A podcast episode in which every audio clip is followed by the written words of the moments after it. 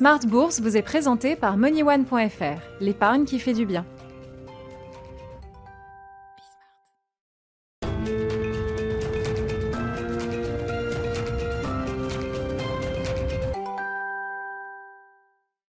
Smart Bourse, votre double dose quotidien de marché sur Bismart en direct, l'édition de la mi-journée, 12h30, 13h, et la grande édition du soir, le grand digest de l'information économique, financière et boursière, 18h30, 19h30. Au sommaire de cette édition du soir, lendemain de purge, lendemain de sell-off sur les marchés. On a essayé de se stabiliser aujourd'hui sur les marchés européens qui terminent un peu en ordre dispersé. Le résumé complet de la séance, ce sera dans un instant avec Nicolas Pagnès depuis la salle de marché de Bourse Direct alors que Jérôme Powell témoigne en ce moment devant le Congrès, devant une commission de la Chambre des représentants pour entamer une série de plusieurs auditions hein, qui mèneront Jérôme Powell jusqu'au Sénat jeudi.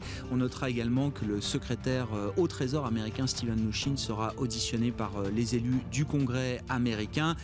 L'ironie de l'histoire, c'est que Jérôme Powell vient plaider pour un, relais fiscal et budgétaire face à un Congrès qui reste bloqué et, divisé sur cette question dans la période euh, électorale qu'on connaît, avec en plus le sujet Cour suprême qui est venu encore antagoniser, polariser un peu plus euh, le, paysage politique euh, américain. Et puis un dossier qu'on suit sous forme de feuilleton depuis quelques semaines maintenant, le dossier LVMH Tiffany, suite aujourd'hui avec ces informations rapportées notamment par l'agence Reuters qui, cite différentes sources proches de l'Elysée ou du gouvernement français, indiquant que c'est l'Élysée directement qui est allé demander à euh, Jean-Michel, euh, au ministre Le Drian, pardon, Jean-Yves Le Drian, euh, d'écrire une, une lettre que je présentais comme un, mot d'excuse, hein, une lettre euh, finalement autorisant LVMH euh, euh, à renoncer au deal Tiffany, une situation assez compliquée quand même, mais qui devrait se terminer devant les tribunaux. En tout cas, la date d'un premier procès a été fixée par la Cour du Delaware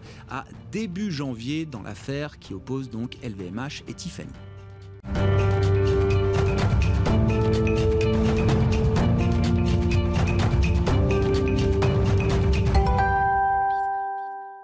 Lendemain de sell-off, je le disais, sur les marchés et les marchés européens qui terminent ce soir en ordre dispersé. Le résumé complet, les infos clés du jour avec Nicolas Pagnès depuis la salle de marché de Bourse Direct. La bourse de Paris clôture finalement dans le rouge ce soir après avoir espéré un rebond ou du moins une correction sur toute la séance. Le CAC 40 perd finalement 0,40% à 4772 points dans un volume d'échange d'un peu plus de 3 milliards d'euros. Les investisseurs restent timides dans un contexte de crainte d'une deuxième vague de la pandémie de Covid-19. Les décisions dans les différentes villes d'Europe font craindre un nouveau ralentissement de l'économie, à l'instar de Madrid qui a invité ses habitants à limiter leurs déplacements au maximum dans toute la ville, ou encore à l'instar du Royaume-Uni, où Boris Johnson a appelé les Britanniques à privilégier le télétravail autant que possible et à imposer la fermeture des bars et restaurants à 22h à partir de ce jeudi. Prévues pour durer six mois alors que le gouvernement britannique a également élargi les zones où le port du masque est devenu obligatoire. Sur le front des craintes, toujours la difficulté du Sénat américain à trouver un accord sur le plan de relance revient sur le devant de la scène alors que Donald Trump souhaite mobiliser le Sénat rapidement pour élire un nouveau juge à la Cour suprême à la suite du décès de Ruth Bader Ginsburg. Et aux États-Unis toujours, Jérôme Powell a de son côté débuté la première de ses trois interventions de la semaine devant le Congrès.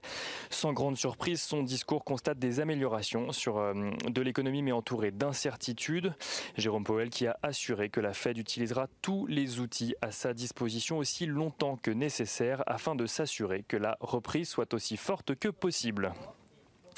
Les craintes pèsent en tout cas plus sur l'indice parisien que sur ses voisins européens. Le DAX gagne de son côté près d'un demi-point ce soir à la suite de la publication de nouvelles prévisions IFO qui anticipent une contraction de 5,2% de l'économie allemande contre 6,7% contre initialement.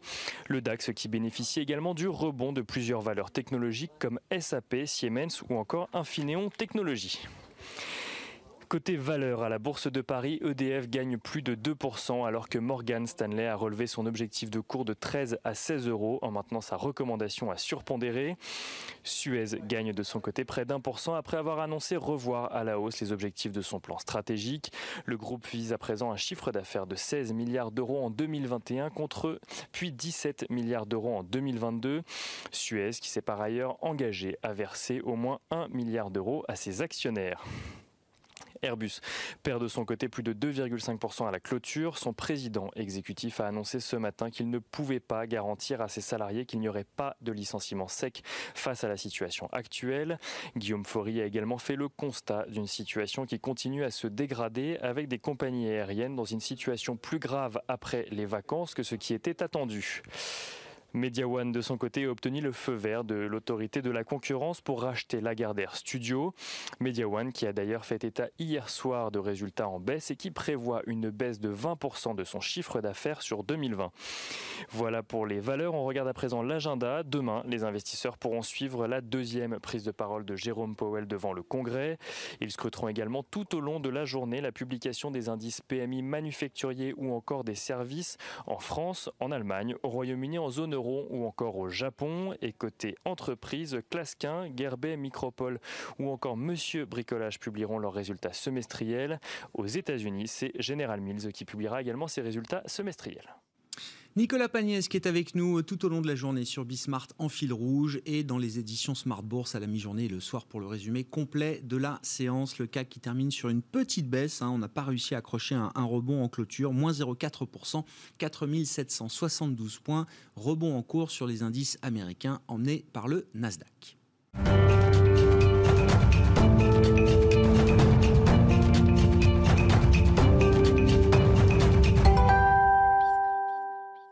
Trois invités avec nous chaque soir pour décrypter les mouvements de la planète marché. Yves Maillot est avec nous ce soir, le président de YAM Capital. Bonsoir et bienvenue Yves. Bonsoir Grégoire. Merci d'être là. Merci à Jean-Jacques Friedman de nous accompagner également. Bonsoir Jean-Jacques. Bonsoir Grégoire. Directeur des investissements de Natixis Wealth Management. Et Stéphane Prévost avec nous également, le directeur général de la financière responsable. Bonsoir Stéphane. Bonsoir messieurs. Bienvenue. État des lieux du marché. Alors après cette, cette séance de, de purge hier, hein, c'est vrai que toutes les classes mmh. d'actifs étaient euh, emportées. Qu'est-ce que vous retenez de cette, euh, cette séquence? Est-ce que simplement on purge les excès du mois d'août, euh, Jean-Jacques, ou est-ce qu'on est prêt à remettre en cause un peu plus hmm. que le, le, seul mois d'août dans la, la, la, phase actuelle? Je l'espère, parce que notre scénario était un scénario de stabilisation pendant quelques mois, une sortie par le haut. Ah, vous espérez ah, qu'on n'ira ouais, pas au-delà du mois d'août ouais, en termes de remise en cause Nous, on pensait qu'on sortait vers le haut, donc euh, on est toujours dans ce schéma-là en gros, euh, voilà, un range de, de 400-500 points. Donc euh, peut-être qu'on se redonne un petit peu d'élan, c'est ce qu'on espère. Euh, on interprétait plutôt la consolidation, notamment du Nasdaq, comme un élément favorable, en se disant finalement, bah, la base de valeur qui s'élargit peut être un peu plus importante. On interprétait les valeurs technologiques finalement comme des valeurs en gros confinement. Et finalement, le marché qui avait envie d'aller vers une certaine rotation, alors il n'osait pas encore aller vers les banques, etc., mais il choisissait des valeurs peut-être un peu plus déconfinement. Donc on interprétait ça plutôt comme quelque chose de, favorable. Donc on le souhaite encore. Une journée, normalement, ne remet pas en cause complètement une tendance, mais c'est vrai que ça doit assez vite s'inverser. Il faut vite que voilà, la dynamique baissière ne se met pas en place, ce qu'on a aujourd'hui, donc on l'espère. Donc voilà. Après, euh, peut-être que le marché baisse un peu français, bah, euh, c'est aussi ce qu'on pensait. Sur le marché européen, on est peut-être plus confiant sur d'autres pays. La France va souffrir particulièrement entre l'aéronautique, ce que disait tout à l'heure, euh, ouais. vous parliez d'Airbus, le tourisme. Donc c'est vrai qu'on est peut-être particulièrement touché en, en, France et on a en Allemagne un peu une différence. Donc on voit une forme de stabilisation. Donc on espère voilà, que ça va vite s'inverser. On a le sentiment que, d'un point de vue économique, s'il y avait plus de difficultés, je pense que les banques centrales remettrait au pot. Et là, peut-être que comme la Fed et la BCE venaient de parler, bon, bah, finalement, ça donnait un peu un blanc-seing aux vendeurs pendant quelques jours en disant on peut y aller. Je crois que si, si, si ça se durcissait, il y aurait de nouveau intervention des banques centrales. Et puis le, le, le, le, déterminant, ça sera bien sûr vaccin ou pas. Et vaccin, ça nous emmène plus haut. Et une forte déception sur un vaccin, là, pourrait peut-être nous, nous précipiter un peu plus bas. Mais, mais on y croit toujours, on croit au moins s'il n'y avait pas vaccin, des moyens peut-être quand même de, de, de, de permettre qu'il n'y ait pas un reconfinement massif. Quoi. Il y a suffisamment d'espoir et les banques centrales sont encore suffisamment crédibles pour qu'on n'ait pas forcément un scénario de, gros accidents de marché euh, en tête. Non, ce qui serait, c'est le reconfinement globale. Et on pense que peut-être que tout ce qui se fait, c'est justement pour permettre toujours aux personnes et aux, salariés d'aller travailler et peut-être un peu moins et de, sur les loisirs, un peu, euh, voilà, mais, mais que, que, la machine économique tourne, ça, on, y croit toujours. Après, euh, c'est vrai que sur le vaccin, on entend tout et, son contraire. On entendait les propos de Trump. Au-delà de ça, euh, une probabilité assez importante, sans doute plus réaliste, de trouver un vaccin à, à échéance, je dirais, printemps 2021.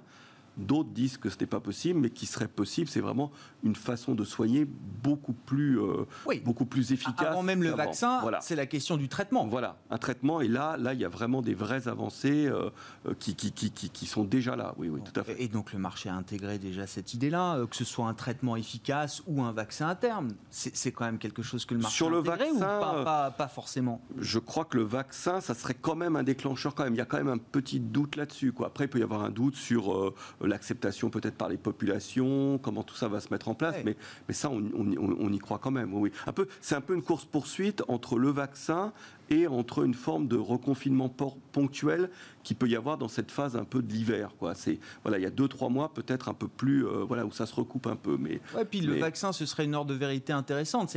qu'est-ce qui reviendrait à la normale dans nos comportements dans un monde avec vaccin? Qu'est-ce qui aurait changé peut-être plus structurellement? Oui. Vaccin ou pas? Alors je pense que tout ne reviendrait pas à la normale et on aurait une économie qui, qui, qui en gros attendrait encore un ou deux ans pour revenir à 2019, c'est-à-dire début 2022 comme 2019, mais entre-temps, il y aurait eu des taux beaucoup plus bas et donc des multiples de valorisation plus élevés. Donc on ne vise pas forcément un retour, mais ne serait-ce qu'une stabilisation à ces niveaux d'économie telle qu'on l'anticipe avec une sortie 2000, euh, début 2022 serait favorable à cause de taux beaucoup plus bas. Ce serait suffisant pour cette sortie par Avec le des primes de risque, voilà, euh, un momentum économique qui se met favorablement et euh, une prime de risque qui a été reconstituée qui est assez importante. Donc plutôt le scénario dans lequel on s'inscrit encore. Ouais. Bon, Yves, sur les derniers mouvements de marché, on peut refaire un peu d'analyse quand même sur ce qui s'est euh, ce qui s'est passé hier, notamment. C'est intéressant parce que la, la première correction intervient il y a 15 jours. C'est le Nasdaq qui, qui, corrige en premier de 10% de manière assez rapide en, en trois séances, je crois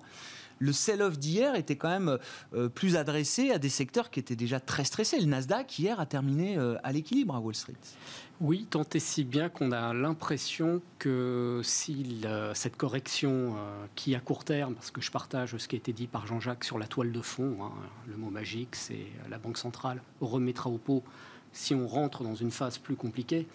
Mais, ce que je voulais exprimer, c'est qu'on a l'impression que si la, correction de court terme euh, devient un peu plus profonde, euh, ce qui n'est pas du tout à exclure. Euh, on, a vraiment l'impression que les secteurs qu'on a spontanément envie euh, de vendre parce qu'ils ont réalisé d'énormes plus-values et de très, très belles performances sont encore ceux qui vont le mieux fonctionner. Redeviendraient des refuges tout de suite. À l'image de ce qui s'est passé hier à Wall Street.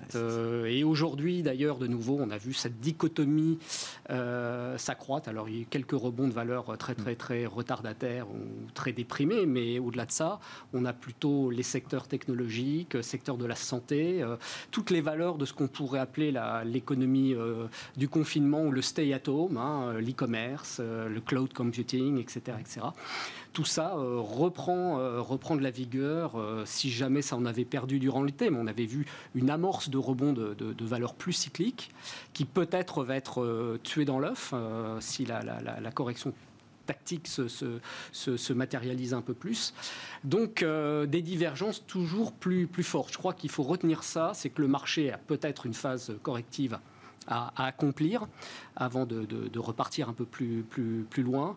Mais ce qui est plus, plus, plus important que jamais, c'est vraiment la dichotomie entre les secteurs et, et, les valeurs. Je sais bien que c'est une tarte à la crème, mais, mais, mais c'est on ne peut plus vrai dans le monde euh, des marchés de 2020, en fait.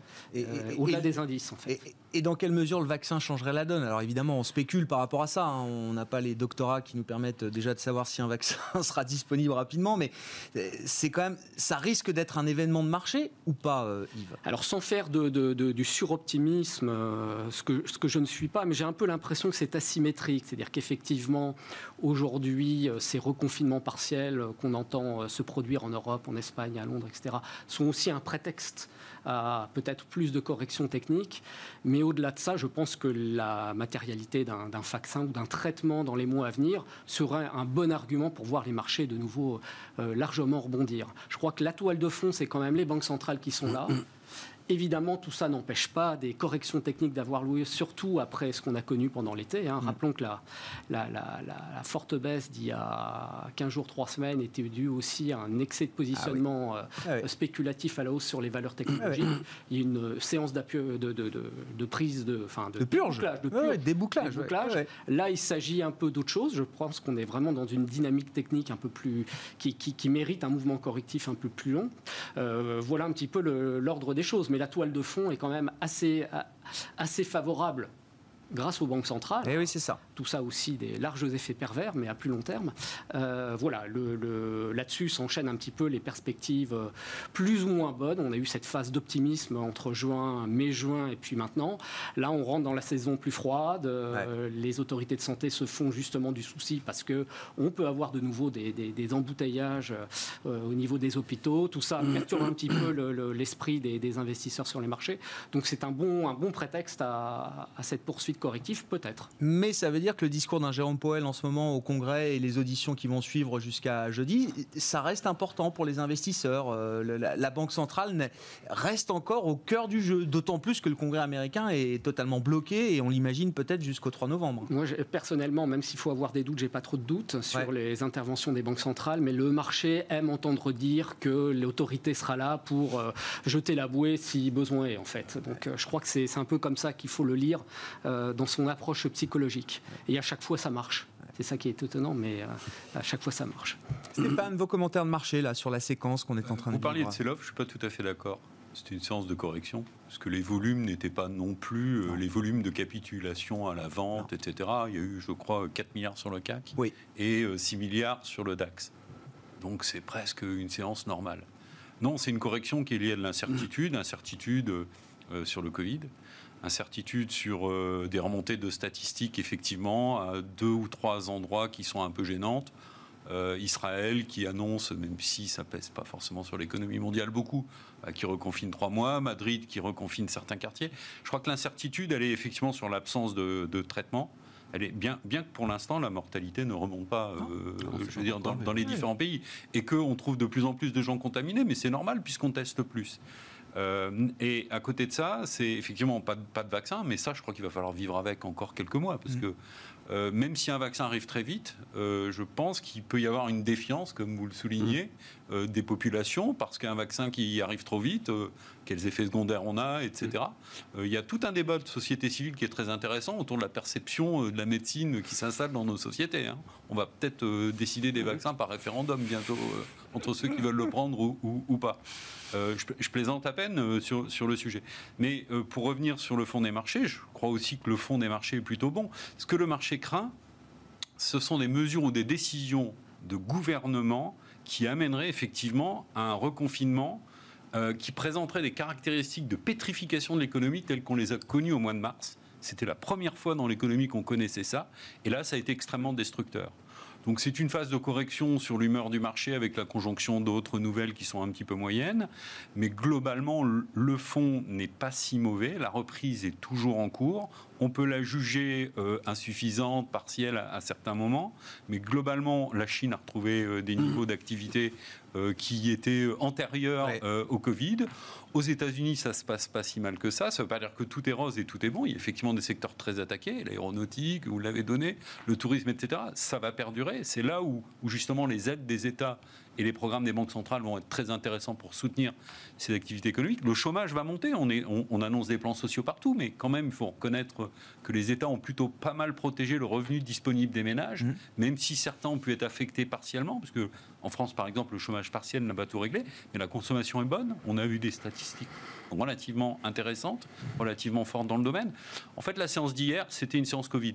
Et, un peu comme aujourd'hui, et on garde, euh, le marché reste vraiment euh, très euh, focusé, euh, très dirigé, dirigé vers les valeurs à visibilité dans ce contexte de Covid, qu'elles soient directement liées à, à la pandémie, à l'épidémie ou pas d'ailleurs. euh, puisque les secteurs défensifs peuvent tirer leur épingle du jeu, les énergies propres, etc. Il y a, je crois que c'est ça, c'est vraiment la récurrence et la visibilité qu'il fait. Nous, on l'a bien vu dans la résistance de nos fonds hier sur la, sur la ah séance d'hier, par exemple. Et, donc ça, je pense qu'à long terme, à moyen long terme, je rejoins ce qui, ce qui venait d'être dit, je pense que ces valeurs-là, euh, à partir de certaines corrections, à la fois les particuliers, mais les intervenants peuvent revenir à bon compte sur, euh, sur certains dossiers. le cycle pour les valeurs de visibilité, de qualité est loin d'être terminé. Ah, je pense. Tout le monde est d'accord autour de cette table. C'est un, consensus euh, parfait. Euh, l'économie ne va pas si mal. Bon, c'est quand même une question que se posent les investisseurs, notamment pour la fin d'année, notamment pour l'économie américaine, euh, mmh. Jean-Jacques. Alors oui, ils sont en pleine bataille politique. la, Cour suprême s'invite dans le débat électoral. C'est le jeu politique. Mais pendant ce temps-là, il se passe rien au Congrès.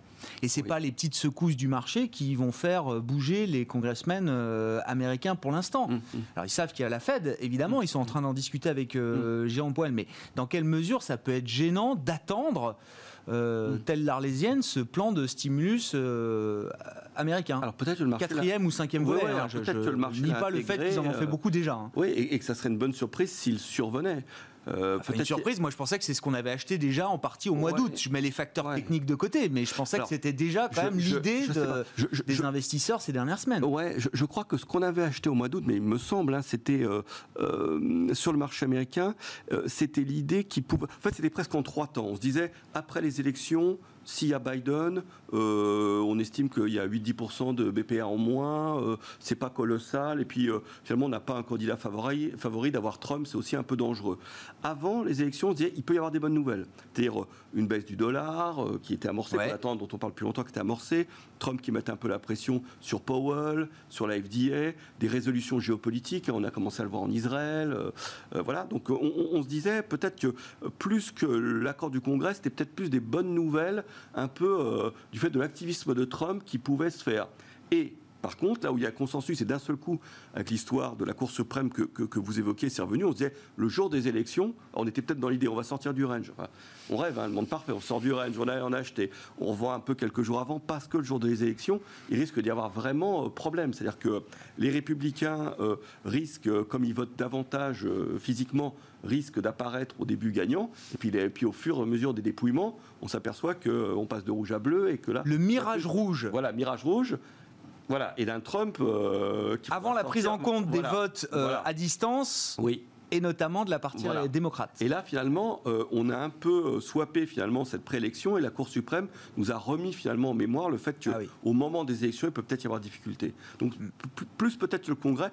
Moi, j'ai pas l'impression que les gens croyaient trop, trop à ça et qu'une nouvelle favorable d'un accord serait peut-être perçue favorablement. Mais ça devient euh, important euh, pour euh, tout de suite, pour très vite. On est prêt à attendre jusqu'après l'élection et au-delà, même s'il faut compter les bulletins, attendre de savoir qui est élu. Ah, c'est ça le truc, c'est que ça fait un peu peur, quoi. Cette date avec un, congrès qui pourrait rester divisé. Oui, oui, oui. Alors le marché préférait presque un congrès divisé avec euh, finalement un Sénat qui reste républicain et finalement euh, le fait que Biden ne puisse pas passer toutes ces mesures parce que c'est vrai que par rapport aux démocrates classiques qu'on connaissait, euh, ça, situe vers quelque chose de plus, plus à gauche. Mm. Donc il y, a, ces difficultés-là. Donc non, je, pense que l'accord serait euh, plutôt pas mal perçu parce que là finalement le marché se dit euh, ah on n'y bah croit pas trop quoi. Donc euh, d'accord, ce serait une surprise positive. les attentes ne sont pas très élevées, vous dites de, de, ce côté-là. Yves sur la politique américaine, ses implications, est-ce que ça participe à la fébrilité du marché aujourd'hui je, serais plutôt de l'avis de, de Jean-Jacques, sachant que par expérience, c'est très très très hasardeux, difficile de, comment dirais-je, d'élaborer un scénario en fonction de résultats et encore plus cette année, je pense. Avoir un portefeuille Trump et, un portefeuille Biden, ça n'a pas de sens, quoi. Et quand bien même nous aurions euh, le gagnant de l'élection et les conditions dans lesquelles ça se passe, je pense que ça serait pas plus utile. On l'a vécu déjà il y a 4 ans. Oui, j'ai pas besoin de remonter très loin en arrière. Hein. 2016 était déjà euh, Donc je, surprenant. Je, suis bien incapable. je, crois, je crois que là aussi, on trouvera tous les prétextes aux résultats.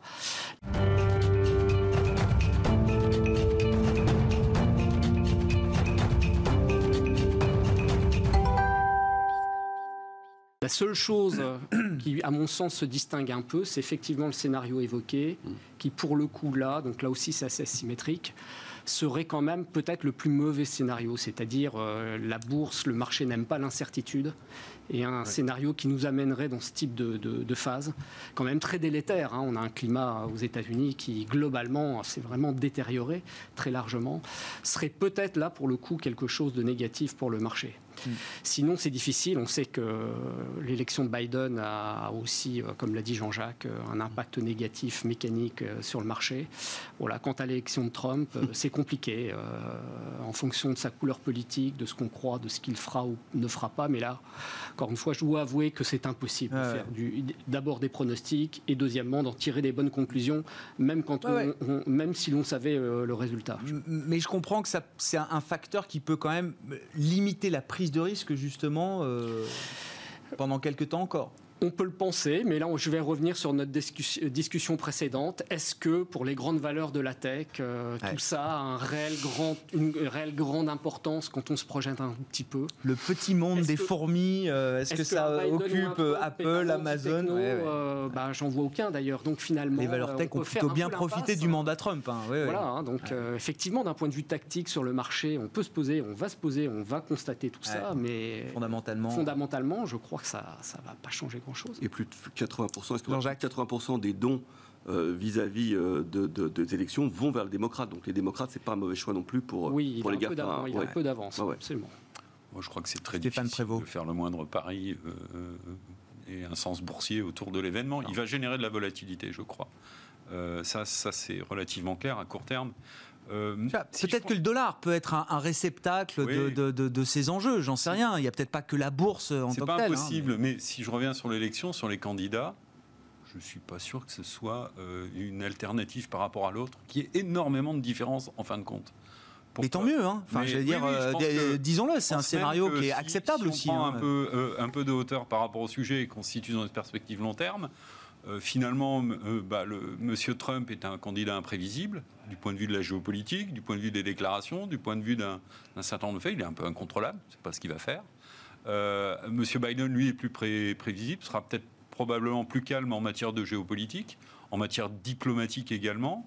Je ne crois pas que M. Biden soit en mesure, dans la situation où sont les États-Unis à la sortie du Covid, que ce soit budgétaire ou fiscal, de renverser la table par rapport à ce que la Fed et par rapport à tout ce que le Congrès, etc., peut décider derrière. Il y aura une forme de continuité qui, qui, va s'inscrire, parce que sinon, la rupture, là, le marché pourrait s'en inquiéter. Donc, bon an, mal an, euh, si vous voulez, je, trouve que ce n'est pas forcément un facteur d'inquiétude à, à, très long terme. Je peux me tromper? Ah ouais. Mais il y a une forme de continuité dans les deux et peut-être un apaisement. Euh, si on prend la tech, par exemple, et M. Biden, j'adhère à ce qui vient d'être dit, il ne va pas changer et casser, euh, et casser le business model de ces sociétés. Si on prend le secteur de la santé, ce sera peut-être une bonne nouvelle pour la société américaine parce qu'on voit que le démontage des dispositifs médicaires, Medicaid dans la situation actuelle euh, fait extrêmement de dégâts dans la société civile aux États-Unis. je vous rappelle que quand on n'a pas d'assurance santé, il faut payer 5 000 dollars une journée d'hospitalisation euh, quand on est malade du Covid par jour. Euh, il y a peu de ménages qui vont dans les hôpitaux parce qu'ils peuvent pas se le payer. Donc, si vous voulez, je pense qu'il y aura des changements. Il peut y avoir des changements sociétaux euh, en la matière. Trump peut peut-être aussi avancer dans le domaine pour flatter son électorat. Donc, globalement, volatilité, mais pas forcément de, changements trop durs. Et puis, si, si on regarde le passé, après les élections de démocrates, les marchés sont montés. Ah oui. Également. Ah oui. Regardez, après Clinton, euh, ça a été quand même une période très faste euh, pour la bourse. Bon, on verra. Résultat euh, peut-être le, 3 novembre ou quelques jours, quelques jours après. Mais à propos de la tech, là, il y a une information que je trouve intéressante aujourd'hui. Je voulais avoir un peu vos, vos, commentaires, vos remarques sur le sujet. Yves, Intel groupe américain, a obtenu des licences américaines pour continuer de fournir des composants à Huawei, le groupe euh, chinois que Donald Trump veut, voir plus bactère. Est-ce que finalement la Chine et les États-Unis ne sont pas en train d'organiser une, une coexistence euh, alors pacifique, le mot est peut-être un peu euh, un, peu trop fort, mais une, une forme de coexistence duopolistique là entre les géants chinois de la tech, les géants chinois, les géants américains de, de la tech, plutôt qu'une guerre mortifère, mortelle où il faudrait absolument couper les vivres à à l'opposant ou aux concurrents adverse. Oui, ça c'est du pragmatisme. Euh, bon, en même temps, c'est très difficile de tirer des conclusions en ce moment parce que précisément on est en période électorale et que tout sert de prétexte, euh, en particulier chez le candidat Trump, euh, à faire le matamor, à se frapper sur la poitrine et voilà. Alors il faut voir que sur ces licences, seul Intel les a obtenues. Euh, chez les groupes américains, oui. Pas seulement. Ah oui. Y compris chez des, chez des intervenants euh, asiatiques notamment, d'accord. qui utilisent du matériel américain. Ils en ont fait les demandes, mais ils n'ont pas encore la validation. En, en, tout cas, ils n'ont pas encore obtenu euh, l'agrément pour justement pouvoir délivrer Huawei. Donc je ne sais pas quelle conclusion on peut à ce stade en tirer, si ce n'est que pour l'instant, seul Intel l'américain américain euh, a obtenu cette licence. Donc pragmatisme, volonté de ne pas aller au, conflit, je ne suis pas certain qu'on puisse conclure comme ça à ce stade. Voilà. Mais euh, y a, enfin, je pense que post-élection, on aura probablement un climat qui va s'adoucir euh, sur ces sujets-là et d'autres d'ailleurs. Hmm. Sur l'affrontement technologique Chine-États-Unis, est-ce qu'on organise une coexistence? Est-ce que c'est une guerre euh, mortelle euh, pour, euh, pour les acteurs? C'est une guerre Jean-Jacques. durable, durablement, voilà, ça c'est une guerre durable, de, moindre intensité sans doute, mais une guerre durable, ça rentre peut-être dans le schéma où politiquement Trump avait intérêt à ce qu'il puisse crier victoire sur quelques éléments. Ensuite, peut-être l'autre élément notable, c'est que sur la tech américaine, leur vraie protection, par rapport à un démantèlement qui était évoqué un peu pour faire le parallèle avec le début du XXe siècle avec des compagnies pétrolières, c'est le fait que justement il existe des compagnies chinoises et qu'ils ne ils prendront pas le risque de démanteler euh, les compagnies américaines si en face il y a les compagnies chinoises. Donc tout ça, ça milite quand même pour la persistance. Ça renforce le cas d'investissement technologique. Investissement technologique, oui, exactement. Ouais. Un mot là-dessus, euh, Stéphane ou... Oui, je ne suis pas spécialisé dans la question. Euh, là, je crois que c'est un sujet de très long terme, effectivement. Mmh. comme le disait Jean-Jacques, ça va durer longtemps. Et et c'est un sujet de, sur plusieurs décennies. Non, mais on citait beaucoup l'affrontement Chine-États-Unis comme étant justement euh, une faiblesse peut-être pour les géants technologiques, euh, Apple, euh, qui se verrait interdire du marché chinois, sauf que Apple fournit quand même beaucoup de travail en Chine également. Et en fait, on s'aperçoit que ces valeurs-là ont, jamais souffert vraiment de cette. Non, parce qu'elles ont une, puissance et une capacité à se délocaliser, éventuellement à changer leur chaîne de valeur, etc., à s'adapter. Elles peuvent, elles peuvent le faire à long terme. Donc à court terme, elles peuvent à un moment avoir des difficultés, mais vous voyez Apple, si Apple a un problème en Chine, il peut, il peut, se, diriger, euh, il peut se diriger ailleurs. C'est peut-être plutôt la concurrence de Huawei ou euh, d'autres géants de la téléphonie qui, à long terme, peuvent l'inquiéter.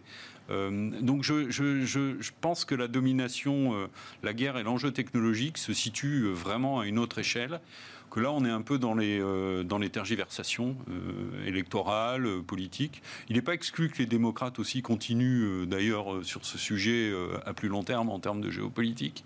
Mais je pense que les Chinois, qui sont très discrets et plutôt silencieux sur la question, ont une vision de plus long terme que les États-Unis, qui, eux, se situent en général dans des sujets de communication un peu plus, un peu plus court terme. mais en dehors de ça, je pense qu'à long terme, la, domination de la Chine va continuer de s'accentuer et va, euh, va s'accroître, mm. très probablement. Yves Pour apporter un, élément supplémentaire, ça c'est vrai sur la partie, euh, donc euh, on parle des, des chips, semi-conducteurs, etc., et d'autres éléments de la technologie. Si on regarde le monde de l'Internet, des réseaux sociaux, là, la partie est différente. C'est-à-dire que là, on voit bien qu'il y a deux mondes séparés qui se dessinent, qui s'affrontent aussi. Hein. TikTok, hein, qui est toujours là aussi une histoire à multiples épisodes. WeChat, euh, on a les acteurs du paiement, de l'Internet. Euh, Et si tu viens sur mon marché, tu dois être américain. Absolument. Et puis, on a les géants de l'Internet qu'on connaît bien, américains, euh, qui ont pris l'autre partie du monde. Et là, là, on a vraiment un monde qui est, mm. un monde qui est deux galaxies. Hein. Et bah, euh, avec une porosité de plus en plus faible. Hein. Mm. Donc, euh, c'est le troisième, c'est le troisième milliard, finalement, de consommateurs qui est intéressant.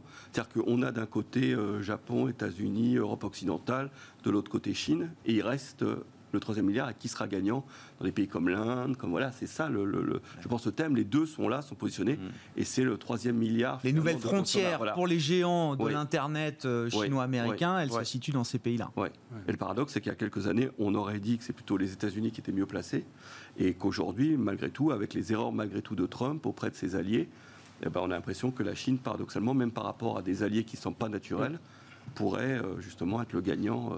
Euh, comme il est, il est, ressorti un peu gagnant finalement de cet épisode du Covid aussi. Hein. Dans le e-commerce, on a déjà des géants chinois qui sont plus gros que euh, plus gros qu'Amazon. Hein. Prenez Alibaba, regardez, euh, ah c'est quand même assez flagrant en termes de taille économique.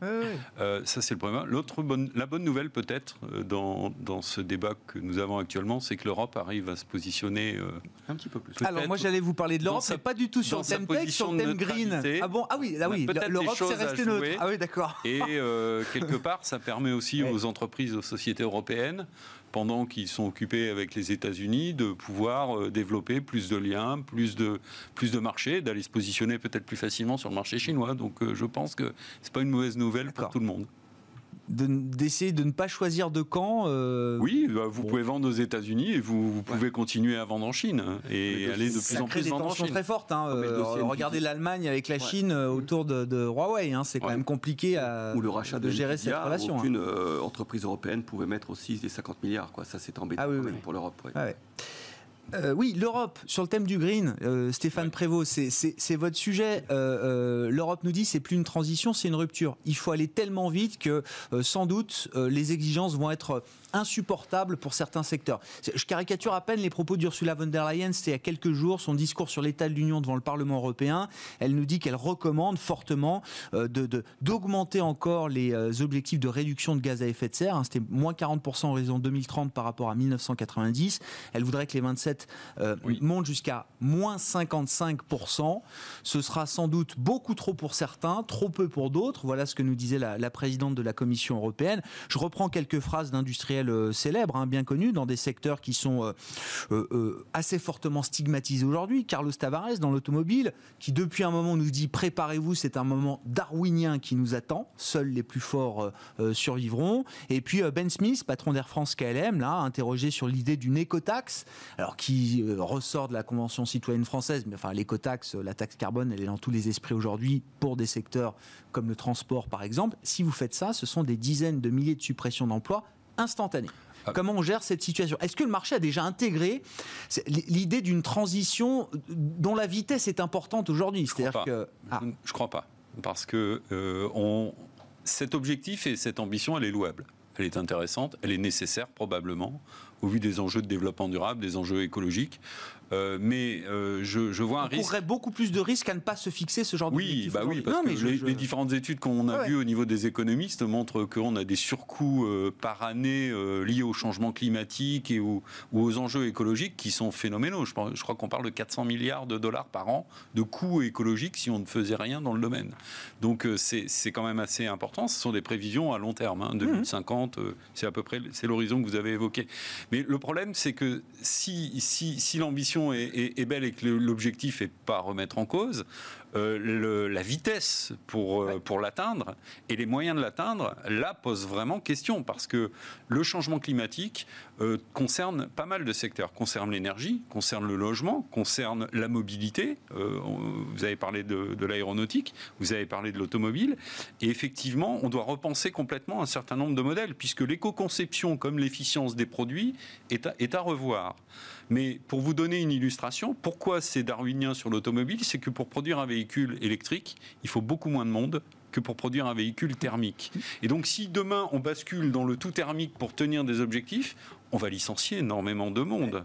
Et, et ça, du point de vue social, je rappelle que l'industrie automobile, c'était encore pas loin de 10% des emplois directement et indirectement. du point de vue euh, social, économique aussi. Enfin, un chômeur, c'est de la demande qui, euh, qui bah, s'effondre. On voit bien que hein, cette rupture-là, elle ne peut pas se faire en 3 ans, ça ne peut pas se faire en 5 ans, ça peut pas se faire mais sur plus des. Plus le temps passe, plus, on va nous dire qu'il faut aller vite. Oui. Alors, euh, ça, ça va être valable également, on le voit dans les énergies fossiles. Hein. aujourd'hui, aujourd'hui, on est sur un pétrole pas cher, on va bientôt plus utiliser de pétrole. si on, rentre dans une période, il y a 10 ans, manquait de pétrole, on se demandait comment on allait faire avec un, un baril de pétrole aussi cher. Aujourd'hui, euh, on veut plus de pétrole. Hmm. Et, les énergies propres, euh, bah, on le vend en poupe, mais il y a quand même aussi des sujets de, de durabilité, de soutenabilité des business models. Euh, sur le logement, c'est la même chose. Donc je crois que moi, je serais plutôt partisan d'avoir une politique de pas prudent, parce que si on se tire une balle dans le pied et qu'on tue la compétitivité des filières d'industrie et qu'on met des réglementations qu'on n'arrive pas à tenir, je rappelle qu'on sort du Dieselgate, euh, avec Volkswagen, avec Daimler. La Commission avait déjà mis des barres très élevées Ouais. en matière de réduction des émissions par véhicule sous les 100 euros, c'était la norme Euro 6, sous les 100 grammes de CO2 euh, par kilomètre, et les constructeurs n'y arrivaient pas. Tout ce qui était Avec toute la premium, bonne volonté du monde. bah, tout ce qui était, si vous vendiez pas une Smart, une Polo ou bien une Twingo, euh, et vous aviez pas ça dans votre gamme, vous, vous ne pouviez pas tenir et vous deviez payer des pénalités. Et les pénalités étaient très élevées. Donc, euh, donner des objectifs, avoir de l'ambition, mais mettre des réglementations presque inatteignables du point de vue industriel, technologiquement, mais également économiquement, je, je- je dis, c'est effectivement euh, l'annonce de Contre-productif. et l'annonce Ouais. de grands chamboulements Ouais, et de grandes conséquences pionnier sociales. de l'ISR qui dit ça. Non, mais voilà, je Ah, je- veux pas qu'il y ait de méprise par rapport à ça. La financière responsable, évidemment, cherche des, des modèles économiques soutenables pour, euh, Oui, pour l'avenir. Mais vous dites Je pense qu'il y a attention un à- panaché. au- Il y a le- l'équilibre. curseur. Oui, l'équilibre, on l'atteindra avec un panaché. C'est-à-dire que euh, ensuite, on a, des on a des politiques du point de vue du changement climatique. Déjà, on a des politiques énergétiques très différentes suivant les pays. Il faut déjà un peu harmoniser les choses. En France, on s'en tire pas trop mal parce qu'on a fait le choix du nucléaire. Le nucléaire a d'autres inconvénients, mais aujourd'hui, si on veut produire de l'électricité décarbonée en masse, pas cher, je suis désolé, c'est la solution. On n'a plus euh, le droit d'en parler. Que le, débat est la confisqué là. euh, Bah façon. oui, il y a une espèce de confiscation Ah bah du oui. débat du point de vue des politiques, mais du point de vue de la société civile et de la réalité euh, économique et sociale, c'est quand même une réalité en France. Hmm. Je rappelle que vous avez toujours une énergie électrique à 80% qui vient du nucléaire. Et peut-être que dans 20 ans, 30 ans, vous serez à 50%, mais vous ne pourrez pas vous en passer complètement. Donc je pense qu'il y a- il y, a un équilibre, il y a un subtil dosage, et je j'ose Et vous dites, espérer pour que revenir les... au marché, après je laisse la parole, mais vous dites le marché n'a pas encore intégré la, la, la vitesse nécessaire de cette transition euh, énergétique, enfin telle qu'on l'a. Non, pas encore. D'accord. À mon sens, pas encore dans les différents business models, dans la capacité à intégrer euh, tout ce qui va être coût, investissement, capex, euh, dans, dans certains secteurs. Ouais, ouais.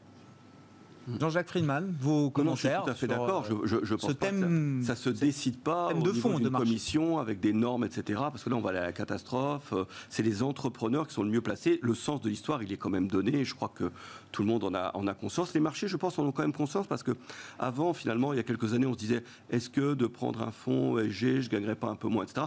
Maintenant, il y a l'idée que, euh, bah non, parce qu'il y a des secteurs vraiment qui retourneront peut-être au private equity ou, ou que le marché ne, finisse, ne financera pas et que on a joué nous-mêmes aussi des thèmes, bien sûr, qui sont liés à des thèmes euh, liés à l'ESG euh, contra- en contradiction avec euh, des secteurs qui sont plus, plus, plus difficiles. hein. Donc je, je pense que le sens de l'histoire, il est donné et ça, personne peut revenir là-dessus, mais il ne faut pas fixer des normes aussi, aussi, aussi drastiques. C'est encore une fois l'Europe qui va se donner, finalement, qui va se tirer un- une balle dans le pied. hein. Moi, c'est vraiment mon sentiment. Alors c'était ça la question. Ouais, Enfin, ouais. On est en train de, de, Ouais. de- de se s'alourdir par rapport aux autres continents américains, chinois. Je asiatiques. crois qu'il faut être pragmatique, bien sûr, bien sûr. Ça, ça me semble, euh, hélas, oui.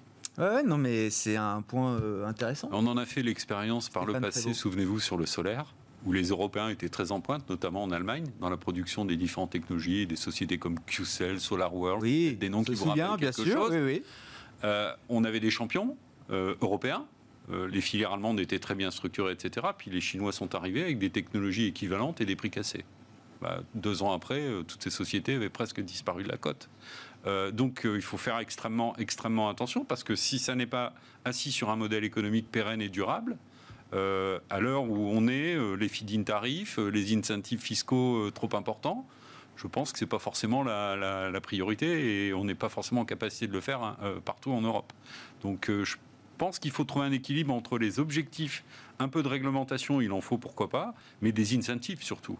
Et c'est derrière des incentives qui ont un niveau de contrainte acceptable économiquement qu'on va pouvoir justement inciter des entreprises, des sociétés, des business models, des investissements avec, avec de la visibilité et qu'on créera des emplois avec des nouvelles filières, de la formation, etc. sur ces différents sujets. Parce que effectivement, ce qu'on n'a pas dit, et, et- et je termine là, c'est qu'il y a des gisements d'emplois, il y a des gisements de compétences, il y a des gisements de, de développement économique euh, importants derrière, euh, derrière ces solutions-là, et cette ambition de développement durable, c'est incontestable. C'est ce qu'il faut mettre Yves en œuvre, je crois, parce que euh, sinon ma réflexion par rapport à tout ça, sans être un spécialiste comme Stéphane, c'est qu'en Europe, effectivement, on a des, des contraintes beaucoup plus fortes qu'ailleurs, des exigences sociales aussi très fortes, et que là, on est sur quelque chose qui politiquement et socialement est très très compliqué. Mm. Faut oublier qu'il y a encore quelques mois, les gens, euh, quand on leur parlait de fin du monde, eux, ils disaient fin de mois. hein. et que euh, comment, euh, comment gérer ces, ces, ces, contradictions, ces objectifs. Ces, Un gérant l'autre jour me disait il faut, il faut que le narratif devienne améliorer la, la, la, la, fin du monde, c'est aussi améliorer les fins de mois. Bon.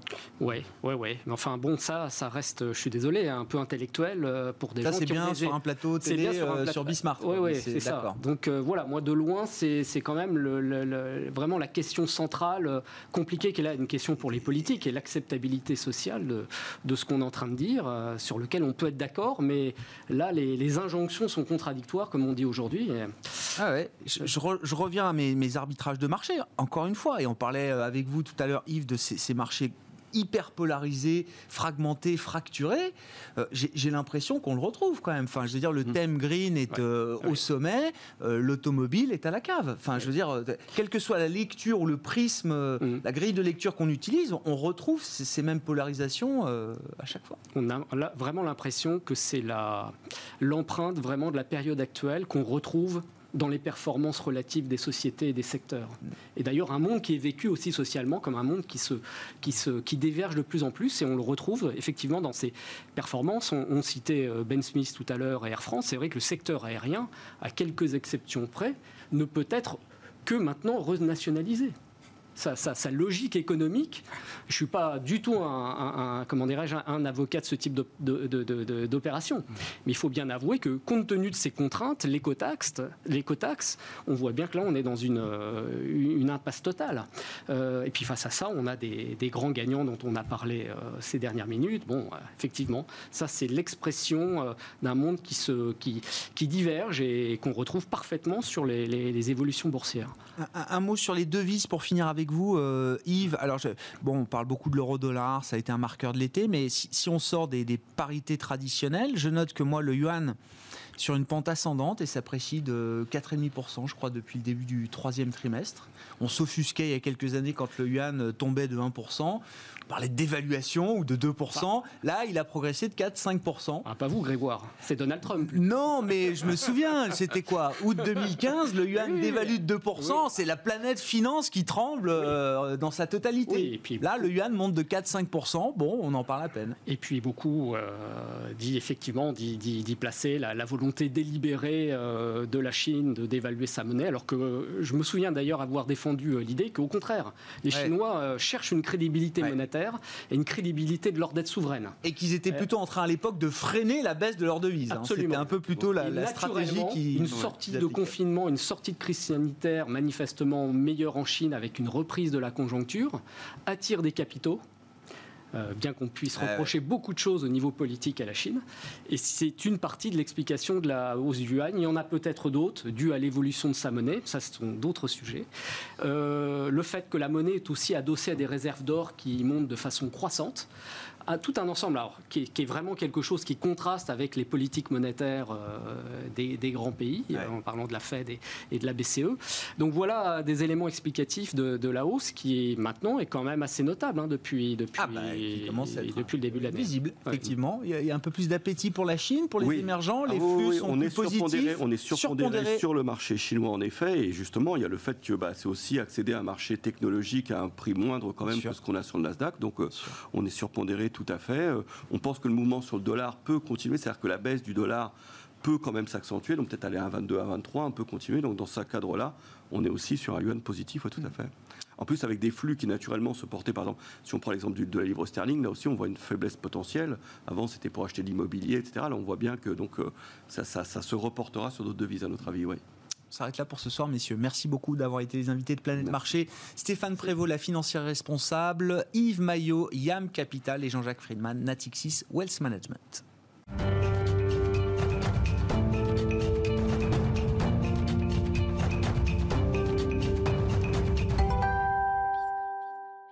Le dernier quart d'heure de Smart Bourse, chaque soir, c'est le quart d'heure thématique marché à thème. Et Stéphane Prévost qui est resté à mes côtés, directeur général de la financière responsable pour parler d'ISR bien sûr. Et plus précisément euh, Stéphane, rebonsoir, des critères ESG.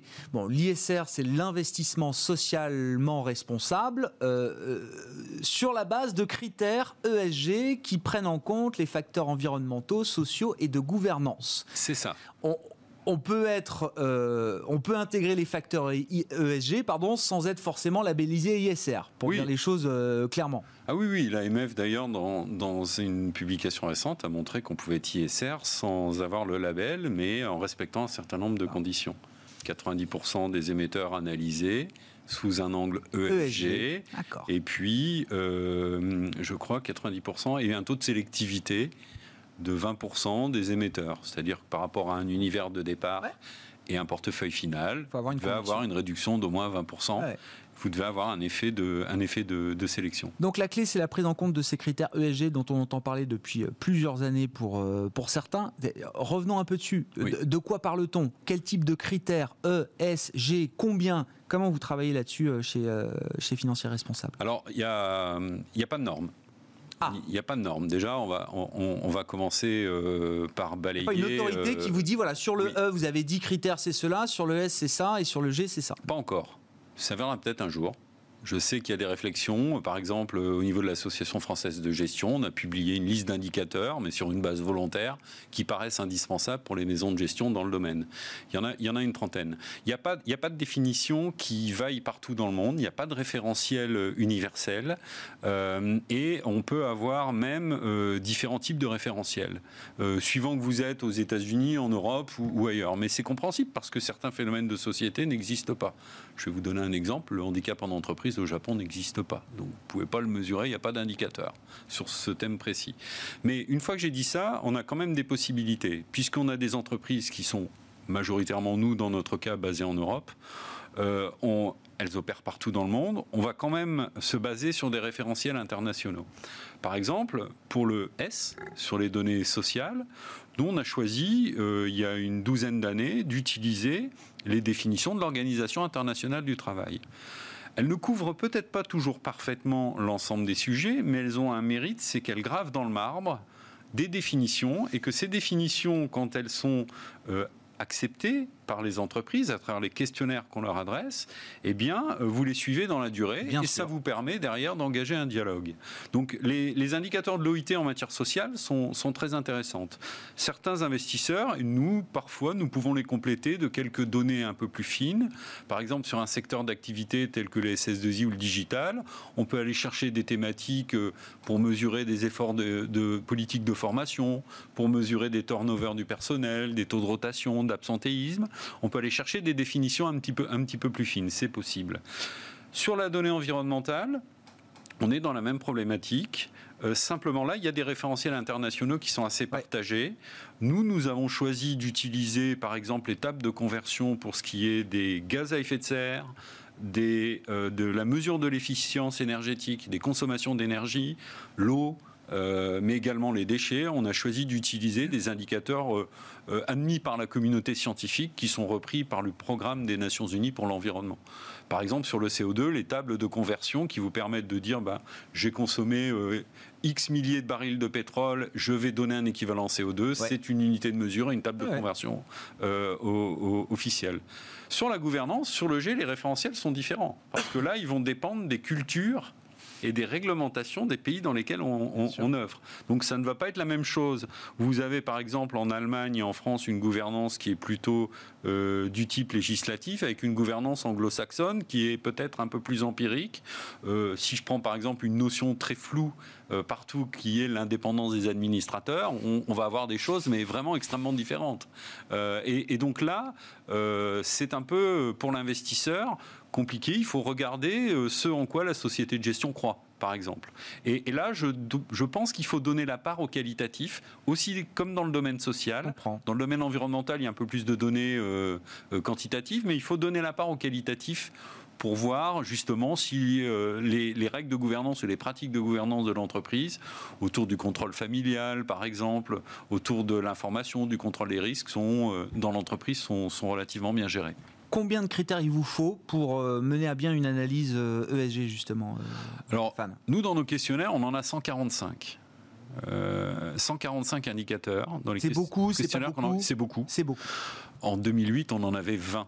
qui était euh, aux deux tiers euh, social quand on a commencé à questionner les entreprises. Et petit à petit, notre modèle s'est développé, à la fois au fur et à mesure des différents euh, enjeux sectoriels, des différents enjeux de développement durable et des différents besoins qu'on pouvait avoir.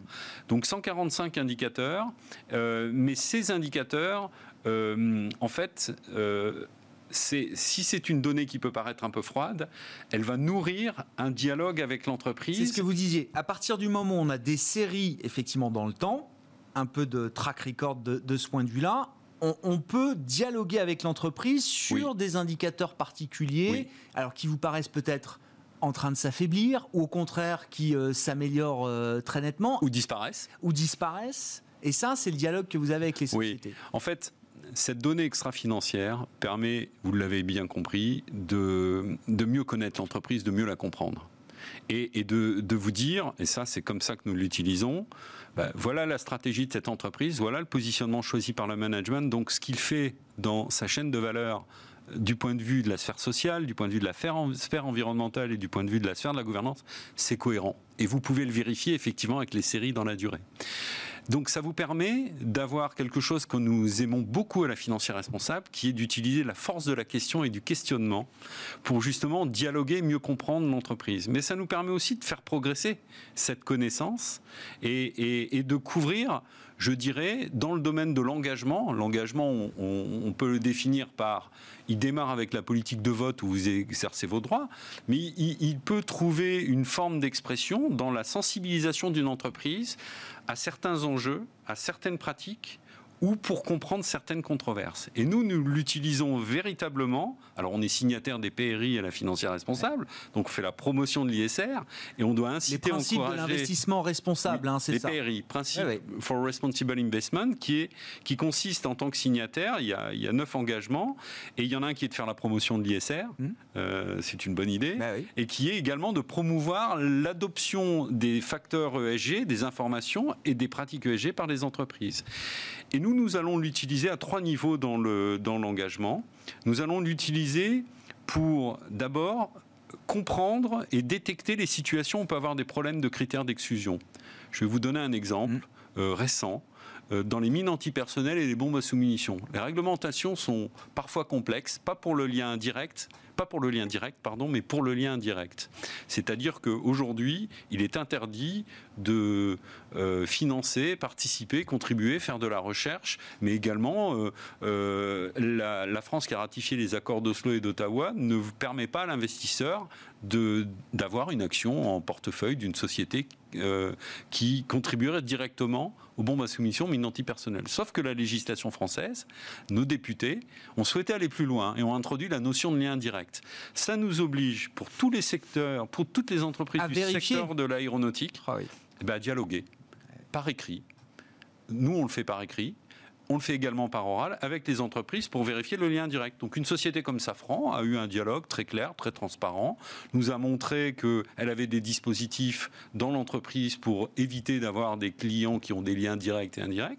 Et puis elle nous a montré qu'elle n'était pas concernée, euh, que les matériels qu'elle produisait, notamment dans les kits de guidage, ne pouvaient pas être utilisés dans des, dans des avions qui permettaient d'utiliser, de, répandre des bombes à sous-munitions ou des mines antipersonnelles. Ça, c'est un exemple de controverse de critères d'exclusion qu'on peut contourner. Un exemple de controverse aussi, c'est par exemple le Kering, quand on a l'amende fiscale euh, et le contentieux qui s'ouvre avec l'Italie. Kering paye l'amende, il y a un settlement qui est fait, on est un investisseur ISR sérieux, on ne se précipite pas pour racheter la valeur. On a attendu un an. Et dans cette année où on a attendu, on n'est pas resté les bras ballants. On a écrit à Kering et on leur a demandé de pouvoir vérifier qu'est-ce qui a changé dans l'entreprise. C'est un dialogue qui s'est fait sous un format discrétionnaire. L'entreprise y a participé et au bout d'un moment, on a eu satisfaction. On s'est dit, OK, on peut y aller. les choses ont changé. On est bien dans un système qui nous paraît plus pérenne. Et dernier, euh, pilier de l'engagement, c'est de favoriser euh, l'apparition, la publication, pardon, de données ESG Et là, on n'hésite pas à dialoguer avec des entreprises et à leur dire, bah, vous pouvez, par exemple, augmenter votre communication. Donc récemment, par exemple, alors toutes ces infos-là, vous pouvez les retrouver dans notre rapport d'engagement. Euh, je vous laisse finir. on écrit un management, le patron d'SAP, on lui dit, bah, voilà, il y a des données sociales qui ont disparu, elles sont intéressantes. Est-ce que vous pourriez quand même nous les fournir et les publier? C'est un exemple intéressant. C'est une forme d'impact. Oui. Après coup, quand ça marche, vous pouvez, si à condition de traçabilité, dire que vous avez eu un impact en la matière. Mm.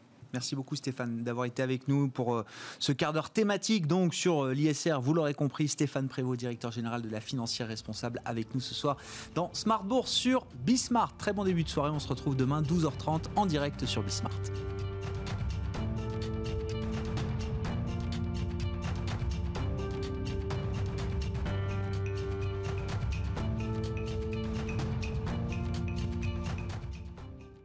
C'était Smart Bourse avec MoneyOne.fr, l'épargne qui fait du bien.